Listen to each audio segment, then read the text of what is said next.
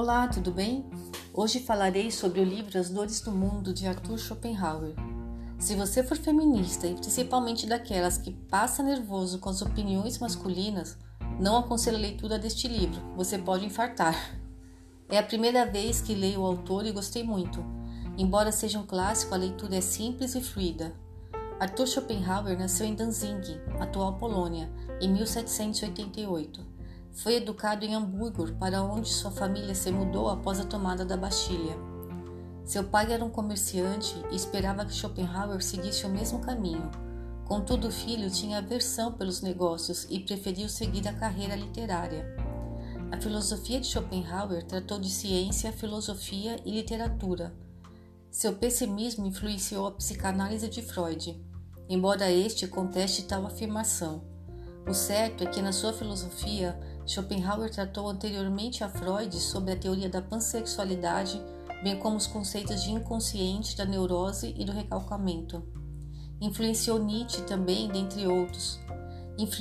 Influenciou também a teoria da relatividade, segundo o próprio Einstein. Foi também um visionário ao defender os direitos dos animais. As Dores do Mundo, de Arthur Schopenhauer. Segundo o filósofo, ao prestar, só prestamos atenção ao que nos incomoda. Por exemplo, não nos atentamos à saúde geral do nosso corpo, mas notamos o ponto ligeiro onde o sapato nos molesta.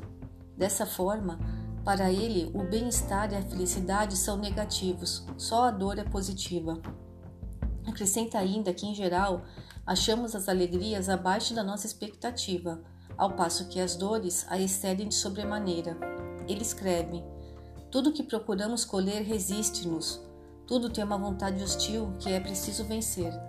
Na vida dos povos, a história só nos aponta guerras e sedições. Os anos de paz não passam de curtos intervalos entre atos, uma vez por acaso. E, da mesma maneira, a vida do homem é um combate perpétuo, não só contra males abstratos, a miséria ou o aborrecimento, mas também contra os outros homens. Em toda parte encontra-se um adversário. A vida é uma guerra sem tréguas e morre-se com as armas nas mãos. Diz que o tormento da existência vem ainda juntar-se à rapidez do tempo. Esta só poupa aqueles entregues ao aborrecimento. Conta que trabalho, tormento, desgosto e miséria são partes da vida de todos os homens.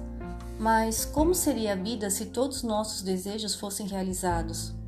Em um mundo em que todos os desejos do homem se tornassem realidade, no qual não houvesse qualquer dificuldade ou obstáculo, veríamos os homens morrerem de tédio ou enforcarem-se, ou ainda se matariam e causariam mutuamente mais sofrimentos do que a natureza agora lhes impõe. Diz ainda que se víssemos a soma da miséria, de dor e de sofrimento de todas as espécies que o sol ilumina no seu curso, concordaríamos que valeria mais a pena que esse astro tivesse o mesmo poder na Terra para surgir a vida que tem na Lua. Seria preferível que a superfície da Terra fosse como a da Lua, ou seja, é preferível a Terra estéril do que tanta dor, miséria e sofrimento. Para ele, o mundo é o inferno, e os homens dividem-se em almas atormentadas e em diabos atormentadores. Essa ideia sobre o mundo torna-nos aptos a ver sem surpresa, e ainda mais, sem indignação, o que se chamam as imperfeições, isto é, a miserável constituição intelectual e moral da maior parte dos homens, que sua própria fisionomia nos revela. Os homens são companheiros de sofrimento. Isso nos lembra a necessidade da tolerância, da paciência, da indulgência, do amor ao próximo, sem o que ninguém pode passar e de que todos somos devedores, nossa primeira metade da vida é uma infatigável aspiração de felicidade, e a segunda metade, pelo contrário, é dominada por um sentimento doloroso de receio, porque aprendemos que toda felicidade não passa de quimera e que só o sofrimento é real. É por isso que os espíritos mais sensatos visam menos aos prazeres da vida do que a uma ausência de desgostos. Explica, como exemplo, que quando era criança o som da campainha lhe causava alegria e que mais velho esse mesmo ruído despertava-lhe um sentimento parecido com o medo, pois pensava: que sucederá? Na velhice, as paixões e desejos extinguem-se à medida que nos tornamos indiferentes aos objetos dessas paixões. O homem acabrunhado pela idade passeia cambaleando ou repousa a um canto, não sendo mais do que o fantasma do seu passado. O pessimismo de Schopenhauer é evidente em todo o livro. Um exemplo é quando afirma que a história de uma existência é sempre a história de um sofrimento, porque toda a carreira percorrida é uma série ininterrupta de reveses e de desgraças. Cada um procura ocultar, porque sabe que, longe de inspirar aos outros simpatia ou piedade, dá-lhes enorme satisfação, de tal modo que se comprazem em pensar nos desgostos alheios a que escapam naquele momento. Para o autor, é raro que um homem, no fim da vida, que seja sincero e ponderado, deseje recomeçar o caminho e não prefira intimamente o nada absoluto. Afirma que a felicidade está sempre no passado ou no futuro, nunca no presente. Os esforços sem tréguas para banir o sofrimento só têm o resultado de o fazer mudar em figura. Enquanto possuímos os três maiores bens da vida, saúde, mocidade e liberdade, não temos consciências deles, só os apreciamos depois de termos perdido. Sentimos a dor, mas não a ausência da dor. Sentimos a inquietação, mas não a ausência da inquietação, ou seja, a nossa faculdade de sofrer é mais viva. As horas correm tanto mais rápidas quanto mais agradáveis são, tanto mais demoradas quanto mais tristes. Em suma, quanto mais nossos prazeres aumentam, mais nos tornamos insensíveis, por isso, nossa faculdade de sofrer é mais viva. A existência da maior parte dos homens é insignificante e destituída de interesse vista exteriormente, e surda e obscura sentida internamente. Para o autor, querer é essencialmente sofrer. E como a vida e como viver é querer, toda existência é essencialmente dor. Quanto mais elevado é o ser, mais sofre. A vida do homem não é mais do que uma luta pela existência com a certeza de ser vencida.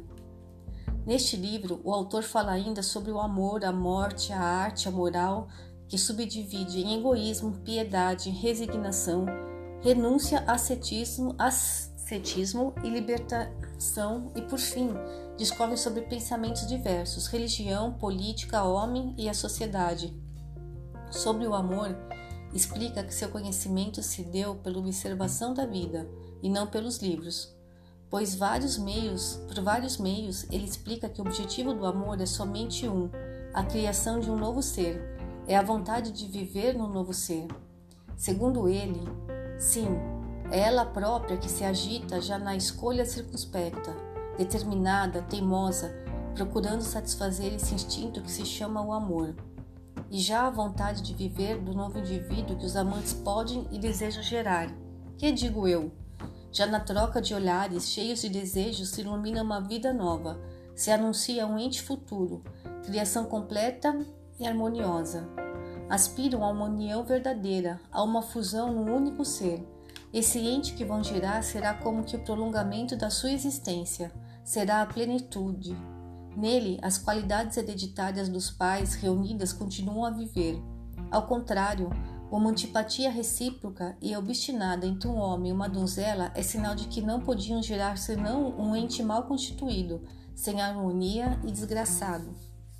Acrescenta que o homem deve encontrar na mulher as qualidades que correspondam melhor às suas próprias qualidades, seja do ponto de vista da criança que vai nascer. O amor tem sempre por fundamento um instinto dirigido para a reprodução da espécie, e assim explica. O homem tem um temperamento sujeito à inconstância no amor e a mulher à felicidade, à fidelidade.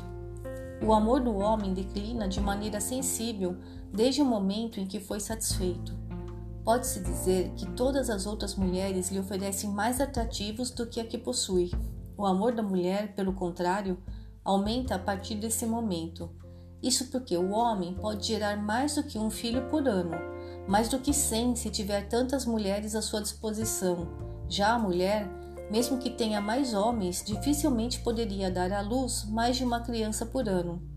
É por isso, segundo Schopenhauer, que o homem anda sempre à procura de outras mulheres, enquanto a mulher permanece fiel, fielmente dedicada.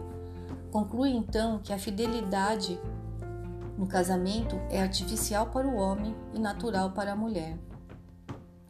Explica ainda que procuramos no sexo oposto qualidades diferentes das nossas. Diz que até mesmo nas diversas partes do corpo, cada um procura um corretivo aos próprios defeitos, e tanto maior é cuidado quanto mais importante é considerada determinada parte. As opiniões do filósofo sobre as mulheres é bastante forte. Inicia falando que as mulheres não são destinadas nem aos grandes trabalhos intelectuais, nem aos materiais. Fala que a beleza da mulher é passageira, que quando jovem possui graça, beleza e perfeição extraordinária, em detrimento do resto de sua vida. Diz que a natureza deu à mulher armas e instrumentos necessários para lhe segurar a existência, e só durante o tempo indispensável, porque a natureza, nesse caso, procedeu com a sua usual economia. Para o autor, a inteligência da mulher também é limitada. Quanto mais nobre e perfeita é uma coisa, tanto mais lenta e tardiamente se desenvolve. Ensina que a razão e a inteligência do homem só atingem completo desenvolvimento aos 28 anos. Na mulher, a maturidade de espírito se dá aos 18 anos. Conclui, que por isso as mulheres só têm uma razão de 18 anos, estritamente medida. A injustiça é o defeito capital do temperamento feminino. Isso resulta da falta de bom senso e de reflexão. Além disso, a dissimulação é inata na mulher, tanto na mais esperta como na mais tola. Como as mulheres são criadas unicamente para a propagação da espécie, e como toda sua vocação concentra-se nesse ponto, vivem mais para a espécie do que para o indivíduo. Além disso, as mulheres são seres feios. Schopenhauer explica que foi necessário que a inteligência do homem se achasse obscurecida pelo amor para que se chamassem de belo a esse sexo de pequena estatura, ombros estreitos, ancas largas e pernas curtas. Toda sua beleza de fato reside no instinto do amor. Em lugar de o determinar belo, teria sido mais justo denominando-o inestético. As mulheres não têm nem o sentimento nem a inteligência da música, mais do que o da poesia ou das artes plásticas. Fingem-no por pura imitação, puro pretexto, pura afetação explorada pelo desejo de agradarem. E nesse sentido continua. Termina o livro dando apontamentos sobre a morte, a arte, a moral e outros pensamentos Tenha uma ótima leitura.